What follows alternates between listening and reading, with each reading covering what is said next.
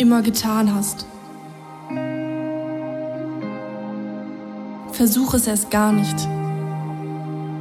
Das sind die Stimmen, die wir nur allzu gut kennen. Die Stimmen, die uns eingrenzen, die uns davon abhalten, Neues und Unbekanntes zu entdecken, die uns in unseren vorhersehbaren Mustern gefangen halten, die Stimmen, die uns vorgeben, was wir erwarten dürfen, die Stimmen, die uns sagen, dass wir gar nichts mehr zu erwarten haben.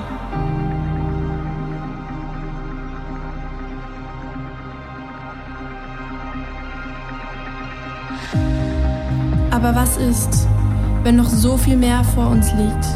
Was ist, wenn genau jetzt die richtige Zeit ist, um Träume zu verwirklichen? Vielleicht ist der Ort, an dem wir stehen, nicht der, wo wir bleiben müssen. Was, wenn Gott Großes durch uns erreichen möchte, indem wir unsere Grenzen überschreiten? Was, wenn Gott uns ruft, weit über unsere Bequemlichkeiten, weit über unsere Grenzen hinauszugehen.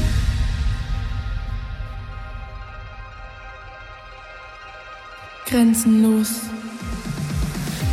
Was ist, wenn das, was schon immer unmöglich schien, jetzt zur neuen Realität wird? Die Kraft, die in uns wirkt, lässt uns weit darüber hinaus denken, weit darüber hinaus sehen, weit darüber hinaus gehen was ist, wenn Gott fähig ist, weit mehr zu tun, als wir es uns jemals vorstellen könnten? Zusammen können wir etwas in Bewegung bringen, das weit über uns hinausgeht. Grenzenlos. Wie kommt es, dass wir Menschen Deckel lieben und gleichzeitig Deckel hassen? Weil Deckel sind beides. Deckel sind Schutz. Wir denken, wir brauchen Schutz im Leben. Und Deckel sind Begrenzung. Begrenzungen wollen wir alle loswerden. Vor allem wollen wir die Dinge, die uns begrenzen, im Sinne von das, was wir uns wünschen, was wir nicht haben können, das wollen wir abschaffen. Aber ein Mensch, der mit Deckel lebt, scheint geschützter zu sein, ist aber eine Lüge. Aber ist in jedem Fall begrenzter. Und jetzt in der Serie, warum lebt ein Mensch begrenzt? Da könnte man sagen, also jetzt haben wir es ja verstanden. In dir steckt Nation, maximiere deine Möglichkeiten, denke nicht Herausforderung, denke Heilung, denke nicht Versagen, denke Verheißung, denke nicht Kreuz, denke Krone, denk nicht Problem, denk problemlos, denk nicht Grenze, denk größer. Haben wir alles gehört. Maximiere deine Möglichkeiten. Theo, du bist so positiv. Aber es ist gar nicht so leicht, das Leben. Das Leben hat viel mehr Herausforderungen, als du da benennst. Da ist wirklich eine Spannung. Und so oft sagen wir, wenn wir Dinge aus der Bibel hören, wenn Gott zu uns spricht, das macht doch keinen Sinn. Das macht doch keinen Sinn. Ich habe doch Erfahrungen gemacht, die mir genau das Gegenteil belegen. Und deswegen, das macht keinen Sinn. Ich soll meinen Deckel, meine Begrenzung Gott geben an das Kreuz geben. Dort wurde die Wende für jeden Menschen erarbeitet. Jesus Christus hat am Kreuz alles bezahlt, was der Mensch verbockt hat. Und von dort her kann der Mensch alles empfangen, was er braucht. Unsere Begrenzungen müssten wir ans Kreuz machen und nicht auf unser Leben. Und was ist du, äh, hast du in deinem Alltag und was ist bei dir in deinem Alltag und bei mir oft genug auch immer wieder der Fall? Wir sichern uns wir ärgern uns, wir verschließen uns, wir sagen, äh, den mag ich, aber die nicht. Das kenne ich, aber dafür verschließe ich mich. Und wir sind selektiv und verstehen nicht, dass man nicht einmal auf und einmal zu sein kann. Du bist entweder auf und vertraust Gott oder es sieht geschlossen aus. Und deswegen, wir reden so oft, das macht doch keinen Sinn, aber was wir wirklich sagen ist, wir haben zu viel Schmerz. Und ich will mir den Schmerz nicht mehr antun. Ich will nicht schon wieder wiederholen, was eh keinen Sinn macht. Mancher hat schon mal gehört, viele Menschen sind so fokussiert auf das, was sie nicht haben, dass sie blind sind für das, was sie haben. Wenn wir in den Begrenzungen leben und unseren Deckel fest im Griff haben und scheinbar alles sicher ist, was ein Wahn ist, eines ist sicher, alles ist unsicher. Karl Valentin. Aber äh, wenn wir diesem Wahnglauben leben, wir begrenzt. Anstatt zu öffnen und zu sagen, Gott, es ist schon riskantes Leben, aber wer wagt, gewinnt. Wer mit Gott wagt, gewinnt. Und deswegen fokussiere nicht auf das, was du nicht hast. Ich hätte gern, was Martin hätte. Ich hätte doch so gern, was Christian hätte, äh, hat. Und ich hätte so gern, was Albert hat. Aber ich habe ja nur, was ich habe. Wir alle leben in der Spannung. Konzentriere dich auf das, was du hast und lebe damit großzügig und konzentriere dich nicht auf das, was dir fehlt. Jesus sagt an einer Stelle, und es steht in Johannes 3, Kapitel 16, dass so sehr hat Gott die Welt geliebt, dass er seinen eingeborenen Sohn gab. Jetzt ich sagte, ich habe zwei Kinder und wenn du meine zwei Kinder wolltest, und die gehören ja auch noch Aline, also Britti, du hast gerade gehört, du gehörst mir. Aber wenn du meine zwei Kinder haben willst, musst du über mich drüber. Du kriegst sie nur, wenn du mich platt machst. Die gebe ich nicht her. Ich habe nur zwei. Was haben wir da gerade gehört? Gelesen? Gott liebt so sehr, dass er gibt. Da ist Problem bei uns.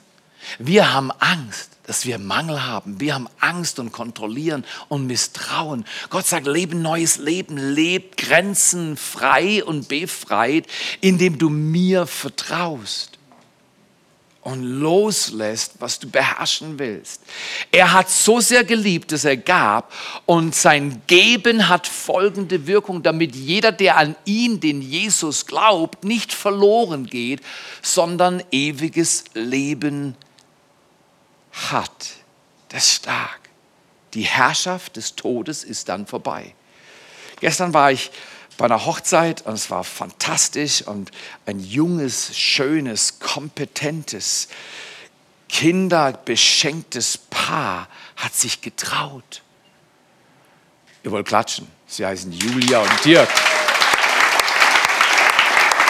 Ihr wollt klatschen.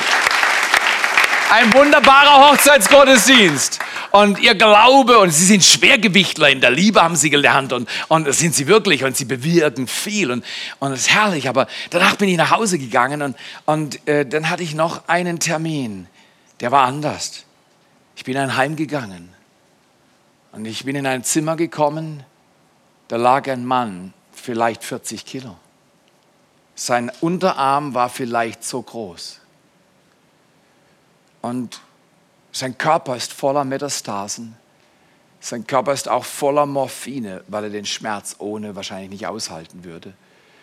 Und man hat mich eingeladen zu kommen und für ihn und mit ihm zu beten. Und er war manchmal da und dann ist er wieder weggetreten, dann kam er wieder und ist er weg. Manchmal konnte er ein bisschen reden, manchmal hat er dich einfach nur starr angeschaut. Es war, es war herzzerreißend. Aber ich weiß nicht, ob du schon mal gesagt hast, das macht doch keinen Sinn. An dem Bett war es menschlich sehr schwer. Aber dann hat es eine Wende gegeben. Ich habe mit ihm, mit der wenigen Kraft, die er hatte, gesprochen und, und er hat reagiert. Manchmal hat er keine Sätze sagen können, er konnte aber Ja sagen. Und ich konnte an den Augen sehen, dass sie aufgehen. Wenn er Ja sagt, dass er Ja meint. Das war nicht nur so ein, ja, Pfarrer, du nervst also gut, wenn du meinst. Das war es nicht. Da lag dieser kleine, abgemagerte Mensch, den ich nicht kannte, voller Schwachheit und Schmerzen. Und er hat sich an diesem Tag entschieden, Jesus sein Herz anzuvertrauen. Was eine Entscheidung. Der Unterarm so, der Körper ein Gerippe die Augen, du siehst den Schmerz, der Körper schwitzend. Wir denken, dass wir stark sind, oder? Wir strotzen, vor Leben scheinen wir. Oder wir denken, dass wir vor Leben strotzen. Aber die Bibel sagt, der Mensch ist wie Gras. Der Wind weht darüber und er ist nicht mehr. Ich weiß nicht, ob er heute überlebt oder die nächste Woche. Aber er wird nicht mehr viele Tage auf dieser Erde haben. Wie willst du dein Leben leben? Willst du es leben, wie Gott Leben kreiert hat? Zu geben, nicht zu behalten? Kontrolle loszulassen und zu vertrauen? Willst du lernen, größer zu denken, anstatt Grenze zu denken? Gott sagt, meine Liebe ist so groß, ich gebe. Wie wäre es, wenn du durch dein ganzes Leben ab heute läufst und du sagst, ich bin dazu da, einen roten Teppich für andere auszurollen? Oh, wenn man mir die Vogelscheiße ins Gesicht fallen lässt, hol ich meinen roten Teppich raus und ich roll den Menschen den roten Teppich aus. Wie wäre es, wenn wir ab heute Menschen anders behandeln, als sie uns behandeln? Dass wir bei dem bleiben, was Jesus sagt und auch wenn es mühsam ist, sagen, ich entscheide mich für einen gebenden Lebensstil. Großzügig, nachhaltig, vorbildlich. Und dann, dann habe ich mich noch über mich selbst gewundert, wie ungeschickt man sein kann. Weil du bist mit einem Menschen, den du nicht kennst. Du bist selber unglaublich müde und am Ende deiner Kräfte. Und eigentlich hätte ich gar nicht gehen sollen. Aber wisst ihr, warum ich gegangen bin? Ich kannte ihn ja nicht. Ich wollte nicht sein wie einer der Leviten, einer der Priester, einer der Pharisäer, der, als er einen Leidenden sieht, sagte, ich habe gerade keinen Bock, ich habe gerade kein Geld, ich habe gerade keine Zeit, ich laufe außen rum auf der anderen Straßenseite und, und ich mache so, als wenn du nicht da bist, das Leid ist nicht da, ich schaue weg. Wie oft schauen wir weg, wenn andere leiden? Wie oft schauen wir zur Seite, wenn Unrecht geschieht? Wie oft schauen wir zur Seite, wenn wir hinschauen sollten und sagen, Gott, wozu bin ich in dieser Situation? Welchen roten Teppich willst du mir geben, dass ich ihn für andere ausrolle? Wie kann der Himmel auf die Erde kommen? Diese Frage muss uns bewegen. Und weil ich ihm Gutes tun wollte, habe ich ihn so gestreichelt auf der Schulter und mit ihm geredet und ihn mit Öl gesalbt. Und er hat das alles gewollt. Er hat, er hat gebetet, so gut er konnte. Manche Sätze hat er halb wiederholt. Und, und, aber seine Augen waren da. Und dann streichle ich ihn so und plötzlich, er will mir was sagen und ich check's nicht. Und, und die Person, die mit mir im Zimmer war, die hat es auch nicht verstanden, aber er will mir was sagen und es hat mir das Herz zerrissen. Plötzlich kommt aus seinem Mund raus, nicht so festhalten, das tut weh. Das war mir peinlich. Hier ist der Mann auf den letzten Tagen oder Stunden seines Lebens und ich will ihm Gutes tun und streicheln. Verstehe aber nicht, dass er solche Schmerzen hat, dass Streicheln schon Druck ist und Druck schmerzt. Und wie wäre das, wenn wir mit diesem Beispiel heute verstehen? Dass es Gott geschmerzt hat, ihn alles gekostet hat. Das Kreuz war nicht billig. Wenn dein Leben billig läuft, wenn dein Kirchgang einfach ist, dann ist eventuell etwas nicht richtig. Ich sage nicht, die Kirche soll nicht schön sein, aber das Kreuz ist das Symbol der Christenheit. Die Kirche hat angefangen mit einem Preis. Die Kirche hat über die Jahrhunderte immer gekostet und die Kirchengeschichte lehrt leider, dass die Kirche auch gebaut wurde mit dem Blut der Märtyrer. Wenn dein Leben immer eine ruhige Kugel ist und dein Ziel ist, überall Urlaub zu haben, dann ist das nicht die Nachfolge Jesu Christi, sondern es ist irgendein Wahn unserer selbstbezogenen, selbstverliebten, individualisierten Welt und hat nichts mit Christus zu tun. Wir sind da, um anderen zu dienen. So lasst euer Licht leuchten vor den Menschen, damit sie eure guten Werke tun. Sag mal, Jam, 60.000 Euro für Kinder, die hungern und Bildung brauchen. Sag mal, wir starten die dritte Kirche. Wir wollen was tun. Wir wollen Kirche leben lernen. Ich sage nicht, dass wir es können, aber leben lernen, die den Himmel etwas mehr auf die Erde bringt. Und wir alle sind begrenzt, menschlich gesehen. Und es braucht viel Vertrauen, ein Leben offen und schwach zu führen und zu vertrauen, dass Gott uns gibt, was wir brauchen. Aber ich habe an diesem Nachmittag, gestern Nachmittag, Abend, nochmal innerlich Umkehr gelebt. Und habe gesagt, Vater, es tut mir leid, dass ich nicht mal schlau genug bin, Menschen zu berühren spüren. Und ich lasse mich mit dem Leid unserer Welt zerbrechen, weil ich werde eines nicht tun. Ich will nie Profi werden. Ich bitte dich heute, leb dein Leben jeden Tag, als wenn du noch nie gelebt hättest. Dien jeden Tag, als wenn du noch nie gedient hättest. Spende jeden Tag, als wenn du noch nie gespendet hättest. Verschenke Zeit jeden Tag, als wenn du noch nie Zeit verschenkt hättest. Suche mit deinem Leben den Himmel und bete, dass er auf diese Erde kommt, weil dieser Himmel ist das Kostbarste, was Menschen empfangen können. Dieser Mann in seiner Schwachheit, in seiner Begrenzung, in seinem Schweiß. Ich habe dann die Hand weggenommen und habe ihn ganz vorsichtig an seinem dünnen Ärmchen gestreichelt. Weißt du, dann habe ich gedacht, was ist, wenn ich mal so liegen würde? Wäre jemand da, der zu mir käme? Der, den es jucken würde, ob ich gerade gut liege oder Schmerzen habe oder nicht. Bist du der Mensch, den Gott bestimmt hat, anderen Menschen wohl zu tun, weil du nicht gibst, was andere verdient hätten, sondern großzügig schenkst, was du von deinem Gott bekommen hast? Das waren zwei Wunder am gleichen Nachmittag. So unterschiedlich wie Leben unterschiedlich sein kann. Aber so läuft das Leben. Gott liebt so sehr, dass er gibt.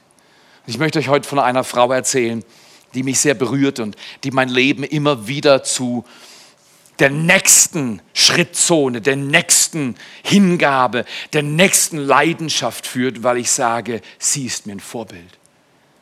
Wir lesen in Markus Kapitel 14 von einer Frau, die ein besonderes Geschenk von Jesus bekommen hat, aber zuerst hat sie ihm ein besonderes Geschenk gegeben. Und es gab Stress an dem Tag, an dem Abend.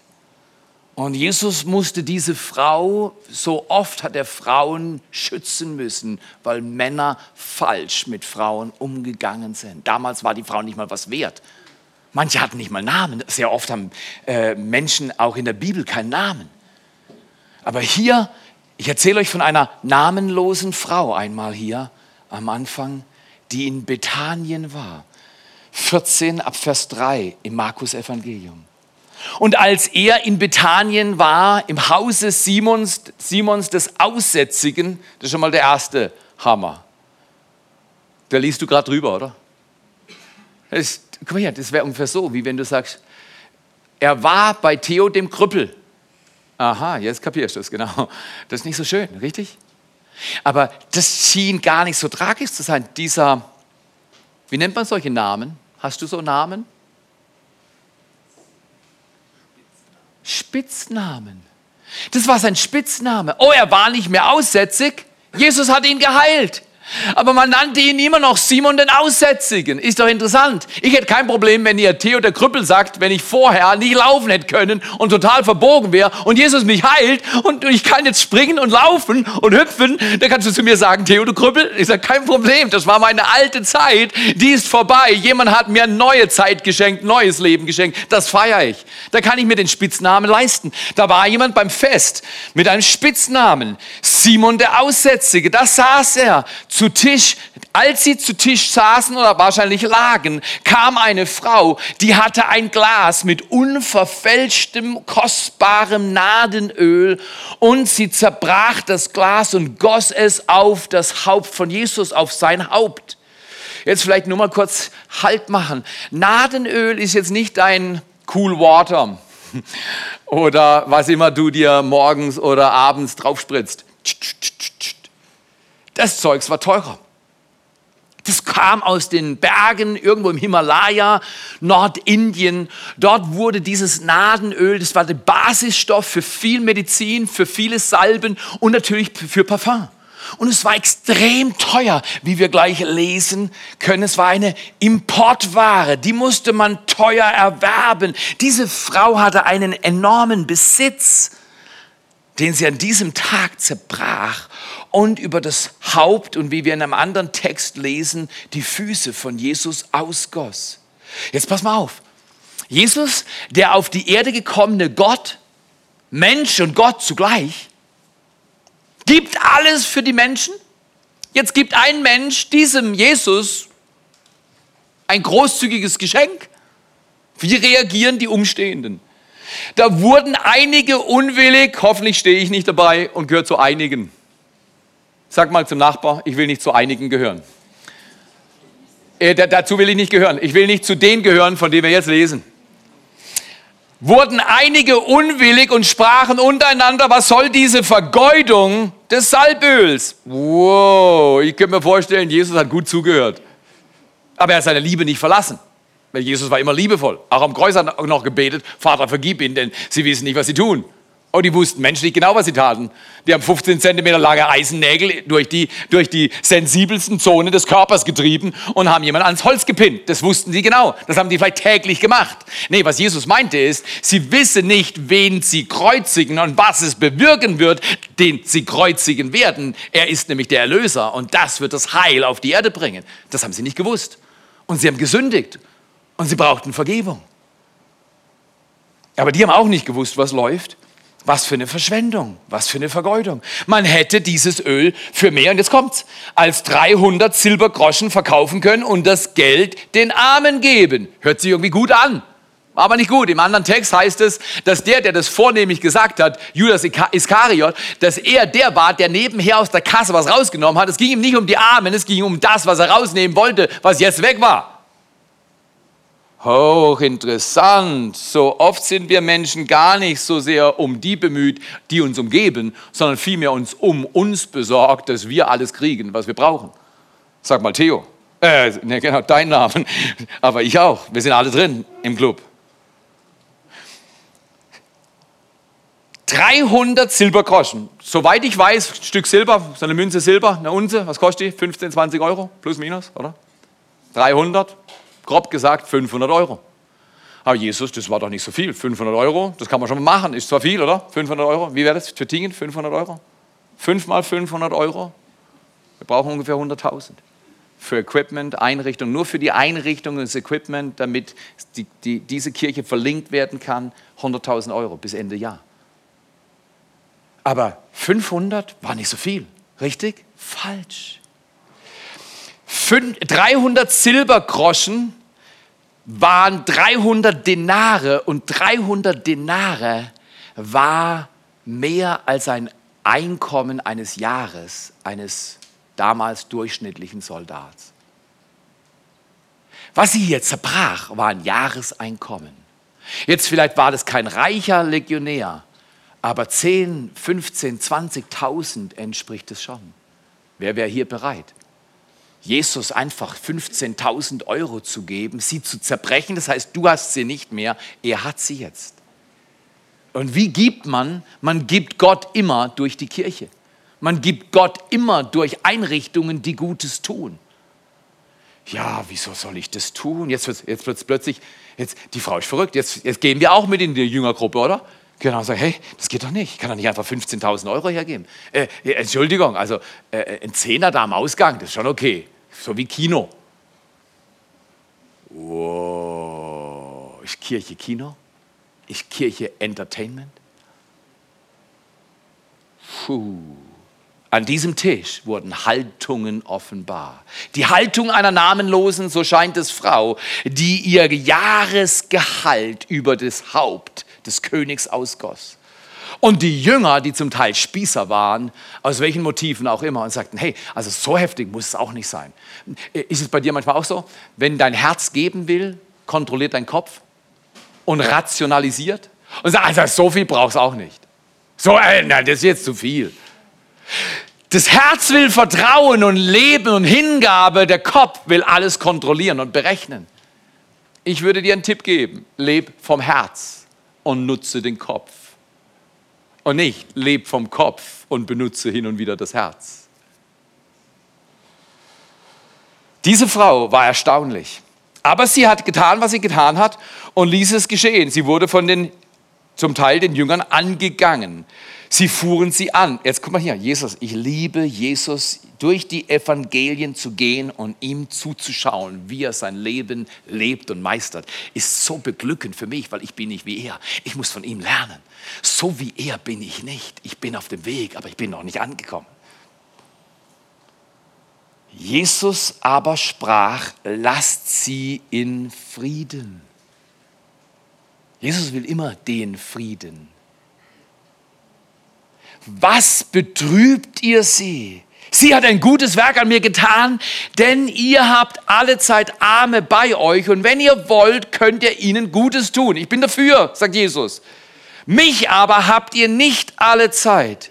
Sie hat getan, was sie konnte. Sie hat meinen Leib im Voraus gesalbt für mein Begräbnis. Wahrlich, jetzt kommt's. Ich sage euch, wo das Evangelium gepredigt wird, und zwar in aller Welt, wird man von dieser deckelbefreiten Frau hören, könnte man heute in unserem Beispiel sagen. Weil sie hat ihre Kontrolle, ihre Herrschaft, die Herrschaft des Verstandes, die Herrschaft von Geiz, hat sie ans Kreuz gebracht. So ist es, ans Kreuz mit diesem kontrollierenden Wesen von Theo dieser Angst, das reicht für mich nicht, wenn ich großzügig bin. Ich kann doch nicht in die Kirche investieren. Ich kann doch nicht im Dream Team dabei sein. Ich kann doch nicht jeden Sonntag kommen. Ich muss doch am Sonntagmorgen mein Schäfchen machen. Diese Frau hat ihr Leben eingesetzt. Und Jesus sagte, wo immer das Evangelium gepredigt wird, in aller Welt, da wird man auch das sagen zu ihrem Gedächtnis, was sie jetzt getan hat. Stark. Starke Frau. Jesus rechtfertigt diese Frau. Und trotzdem könnten wir heute sagen, das macht doch keinen Sinn. Dein Jahresgehalt, zerbrechen, du hast nichts davon. Das ganze Haus riecht, wie wäre das, wenn dein Leben anstatt einen Deckel hat, einen Geruch verbreitet von einer Generation zur nächsten, dass noch deine Kinder und Kindeskinder von deiner Großzügigkeit und deinem Glauben und deiner Hingabe und deiner Leidenschaft für Jesus erzählen und der Geruch des Parfums, der Hingabe von einer Generation zur nächsten weitergetragen. Wie wäre das? Oder willst du, dass Leute an deinem Grab stehen und sagen, meine Güte, der hat seinen Deckel festgekrallt bis zur letzten Sekunde. Da ist nichts rausgekommen und jetzt hat er alles verloren. Jetzt hat sie alles verloren. Wäre doch schade. Aber ich möchte was erzählen, was ich als Teenager zwar nicht ganz so gedacht habe, aber ein bisschen schon. Und ich habe immer wieder Leute beobachtet. Ähm, ich beobachte Menschen gerne, weil ich lerne viel, während ich beobachte. Vor allem Frauen mit kleinen Kindern das fand ich immer toll. Wenn ich nichts zu tun hatte im Einkaufsladen und hatte schon mein Zeugs voll, bin ich durch die Gänge manchmal gefahren und habe mir Frauen angeschaut, wie sie mit ihren kleinen Menschen umgehen. Oder Männer, noch schlimmer. Und irgendwann verlieren die ihre Kontrolle. Und dann fangen die Kleinen an zu schreien und zu tanzen und zu machen. Und du siehst, wenn die Frau könnte, der Mann könnte, wird sie das Kleine jetzt würgen. Das geht ja nicht. Zumindest nicht in der Öffentlichkeit. Äh, Entschuldigung, du willst nicht wissen, was hinter jeder Tür passiert. Also nicht hinter meiner. In jedem Fall habe ich schon Teenager gehört, die gesagt haben, wie kann man sich nur sowas anschaffen? Wie kann man sich nur sowas anschaffen? Die schreien, schmieren, kotzen, kacken, scheißern. Was noch? Tag ein, Tag aus. Und du schaffst dir so eins an? Oder gar noch mehrere? Bist du von Sinnen, kauf dir für das teure Geld einen Porsche und kontrollier den Porsche mit dem Schlüssel. Und das geht easy. Aber fährt der Porsche auch zu deinem Grab und verabschiedet dich dann, wenn du gehst? Oder hättest du gern, dass wenn dein Arm so dünn ist, dass jemand zu dir kommt an deiner letzten Stunde und dich zärtlich streichelt und sagt, gib nicht auf. Wir öffnen unser Herz für Jesus. Leben macht nicht immer Sinn, aber es macht Sinn, wenn wir unser Leben als ein Opfer geben, dem, der selber viel mehr geopfert hat und für uns alles errungen hat. Du kannst ihm mal einen Applaus geben. Ich schaffe mir doch nicht den an. Ich schaffe mir doch nicht sowas an. Wisst ihr was? Mittlerweile weiß ich, der Satz, ist viel besser, den ich jetzt sage, da schaffen wir doch nicht sowas an. Wie wäre es, wenn wir sagen, wenn es die eigenen sind, ist es was anderes? Habe ich zur Briti eventuell gesagt, nach der dritten oder vierten Nacht, mitten in der Nacht, quäkt sie, nee, nee, nee. Habe ich gesagt, du kleines Girl, du ruinierst mein Leben. Ich werde dich nicht mehr anschauen, um acht ins Bett und morgens um sieben raus und wenn es was zwischendrin braucht, verrecke und lass mich in Ruhe. Habe ich das gemacht? Habe ich nicht gemacht.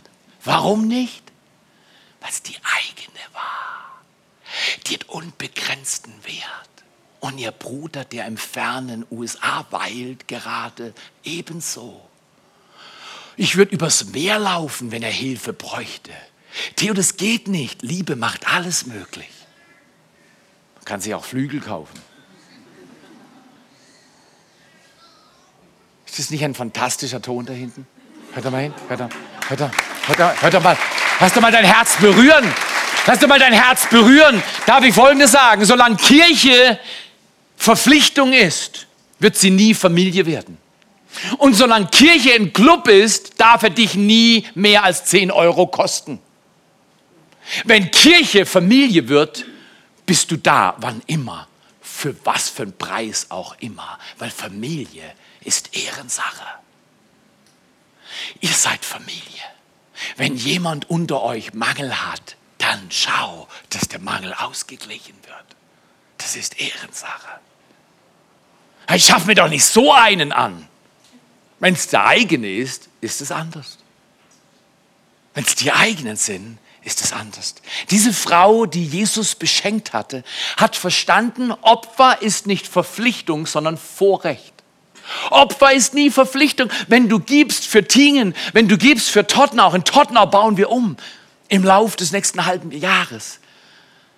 Wenn du gibst, denke nie Verpflichtung. Denke nie muss. Das ist der Geiz, der spricht das Herz Gottes sagt, geben tue ich eh nur aus Liebe. Jede andere Motivation ist niedrig. Ich kann der Britti nicht sagen, okay, 2.47 Uhr aufgestanden, eine halbe Stunde belästigt worden. Ich werde es dir sagen, wenn du groß genug bist, dann lege ich dir die Listen vor, was du mich alles gekostet hast, wie viel Cent und Euro ich in dein Leben investiert habe. Ist romantisch so eine Familie, oder? Wenn die Tochter mit 18 die Quittung kriegt, oder? Es ist schön, die Quittung will sie haben. Das hast du mich gekostet. Nein, nie im Leben, Britti, für dich ist alles wert. Du bist meine Tochter. Du bist nicht ein Club, wo ich manchmal reingehe und wieder rausgehe. Du bist nicht irgendjemand, du bist mein Leben. Dafür darf ich alles geben. Das ist Vorrecht, keine Verpflichtung. Richtig? Ich lade euch ein, tut Buße ändert noch dieses Jahr euer Leben. Sagt, es ist ein Vorrecht zu leben. Es ist ein Vorrecht zu geben. Es ist ein Vorrecht, im Dream Team zu sein. Es ist ein Vorrecht, am Samstag um 8 zum Gebet zu kommen. Wir sind nicht Kirche, die Tralala macht, sondern wir sind Kirche, die vom Tod zum Leben durchbricht und Jesus Ehre, Kraft und alles geben will, weil wir wollen den Himmel auf diese Erde bringen und es darf ruhig was kosten. Diese Frau in Markus 14 hat ein Exempel nicht statuiert, sondern ein Vorbild gegeben. Sie hat mit ihrem Leben gezeigt, dass es sich lohnt, etwas zu investieren und diesen Jesus zu beschenken. Aber ich sag dir, dein Vorbild lebt von der Erfahrung. Zweitens, diese Frau muss eine Erfahrung mit Jesus gemacht haben. Du gehst nicht einfach hin und holst ein Jahresgehalt und kippst über jemand aus. Also das, das kenne ich nicht. Die wusste genau, wer der Jesus war. Weißt du was? Ich erzähle dir, wer diese Frau ist. Wenn du nämlich hingehst und du schaust dir mal einen Text an in Johannes 12, dann siehst du folgende und liest folgende Worte. Jesus 12, 1 im Johannesevangelium. Jesus nun kam sechs Tage vor dem Passa. Jetzt wissen wir auch, dass es ziemlich kurz vor seinem Tod war. Sechs Tage vor dem Passa nach Bethanien, wo Lazarus war, den Jesus aus den Toten auferweckt hat. Wenn immer du was erlebst mit Gott, dann bist du dankbar. Und ein Wunder verändert dein Herz. Frag mich mal. Ein Wunder verändert dein Herz. Wenn dein Herz nicht verändert ist, brauchst du das Wunder. Lazarus wurde von den Toten erweckt. Und dann heißt es, sie machten ihm, Jesus, dort ein Abendessen. Ich glaube aus Dankbarkeit entweder, dass Simon von seinem Aussatz geheilt wurde oder Lazarus von den Toten erweckt wurde. Haben sie gesagt, hey, das war so eine tolle Sache, wir müssen Jesus ehren und ihm was Besonderes machen. Wir können ja nicht richtig Danke sagen, aber wir machen Essen. Essen ist immer gut. Der, der, der, der Metzger hat gesagt Amen. Also er weiß es und ihm geben wir einen Applaus, weil er, was, was er schon mit seiner Frau für dieses Haus gekocht und gegeben hat, das will keiner von euch wissen und wird auch keiner von euch hören. Aber ich sag dir, Amen, Essen ist notwendig. Aber jetzt heißt es weiter, sie lagen am Tisch. Und jetzt kommt's, schnall dich an. Dann nahm Maria. Ah, jetzt ist klar. Jetzt ist klar, was eine Frau. Die saß zu seinen Füßen, die hat die Worte Jesu gehört, die war begeistert über den Jesus. Ja, sie hat in Johannes 11 gezweifelt an ihm, weil Lazarus war wirklich tot und er kam und sie sagte, wenn du da gewesen wärst, wäre es nicht passiert. Sie hatte Glauben für Heilung, aber keine Glauben, keinen Glauben für Totenauferweckung. Was heißt das für dich? Dreh mal zum Nachbarn und sag, wenn dein Glaube gut ist für das, wunderbar. Mach dich ready. Dein Glaube wird ready für das. Das, das Gute ist wunderbar. Lass dich von Jesus mit was Besserem beschenken. Vielleicht hast du Heilung erlebt, aber vielleicht brauchst du irgendwo in deinem Leben eine Totenauferweckung. Brauchst du ein richtig starkes Wunder. Und diese Maria nahm ein Pfund Salböl von echter, sehr kostbarer Naht und salbte, hier heißt es jetzt die Füße. Ich glaube, es sind zwei Bilder. Das heißt, sie hat sowohl den Kopf gesalbt als auch die Füße. Und trocknete seine Füße nicht mit irgendeinem Lumpen, sondern mit ihren Haaren. Das ist ein anderer Lifestyle, oder? Das ist ein anderer Lifestyle. Die ja nicht so, ja, Jesus, ich bin auch in deinem Club. Ja, ja, kommen tue ich schon hin und wieder mal. Aber kosten darf es nicht zu viel. Nee, die gesagt, es darf nicht alles kosten. Wenn es nichts kostet, ist es nichts wert, sagt der Volksmund. Das war.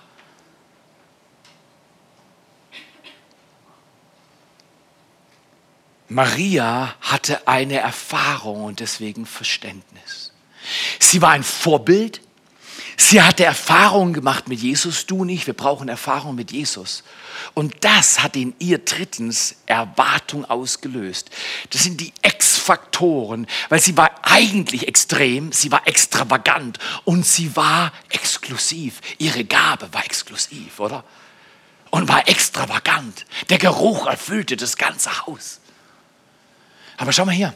Wer, hat, wer schaut den Landwirten zu, wenn sie im Frühjahr Samen säen mit ihren Maschinen? Manche machen es ja noch voll Hand. Wer schaut ihnen zu? Hast du einen Landwirt schon mal stehen und Samen auswerfen und weinen sehen? Oh, mein Samen, mein Samen rausfällt, oh, mein Samen, oh, mein schöner Samen, ist alles weg. Hast du, hast du einen Landwirt schon mal so gesehen? Der haut's raus. Warum haut er raus? Warum hat er Erwartung? Warum gibt er großzügig? Weil er weiß, er wird ihn wieder sehen. Größer und mehr, größer und mehr. Was du säst, wird nicht im Boden bleiben. Was du säst im Glauben, wird den Boden überwinden. Und die Auferstehung kommt immer zurück in dein Leben. Das ist ziemlich stark. Diesen Mann mit den kleinen Unterarmen, diesen schwachen, schwitzenden Mann, werde ich wiedersehen.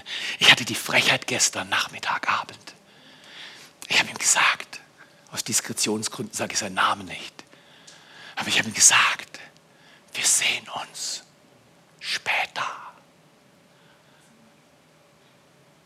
Du gehst voraus, ich komme nach. Ich will noch was machen, damit ich was bringen kann.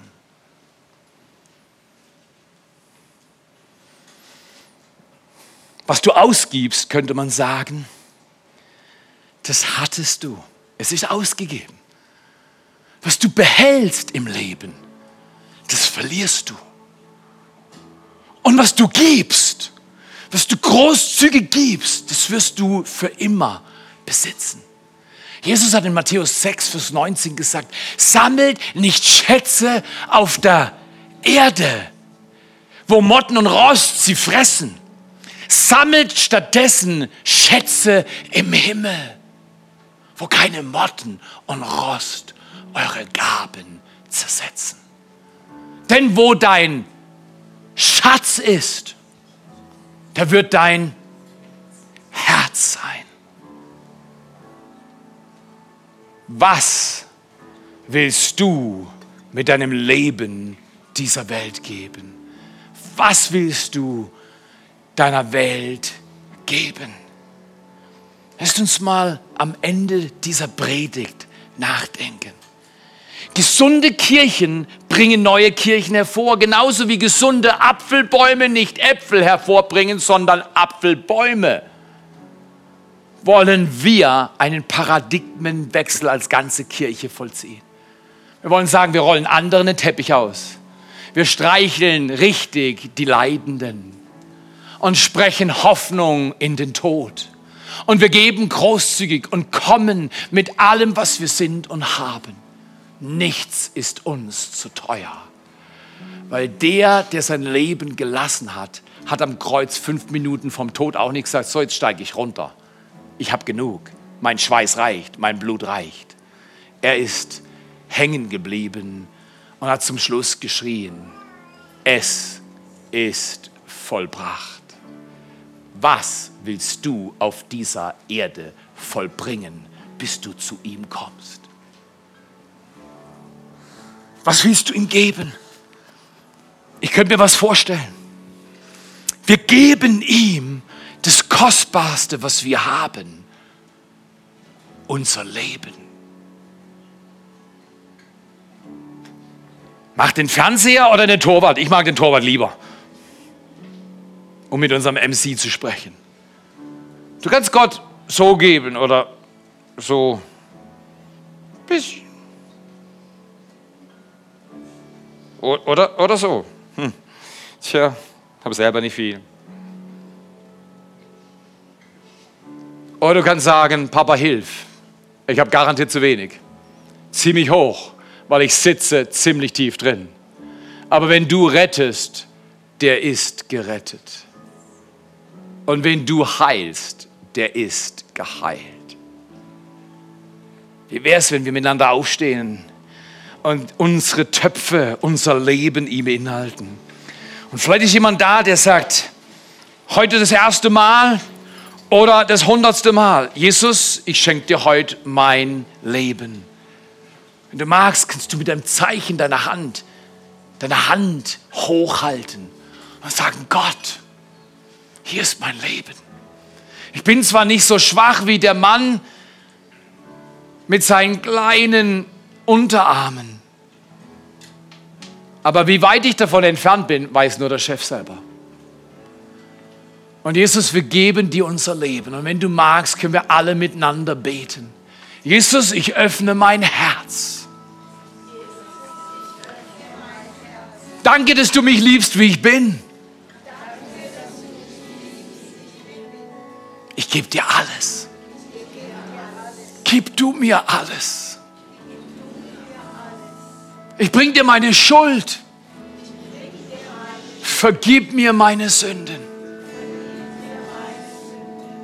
Danke, dass du ein gnädiger Gott bist. Ich nehme jetzt dein Leben an und deine Vergebung. Ich nehme dein Leben und deine Vergebung an.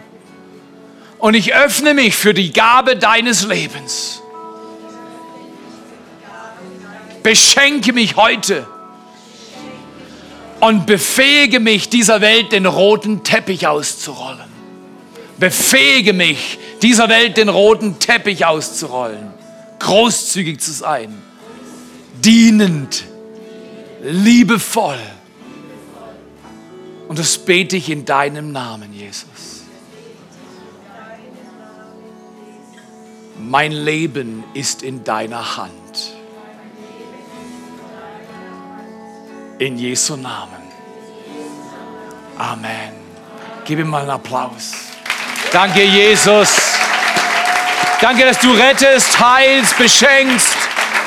Danke, dass du uns leidenschaftlich machst. Nicht nur für Fußball.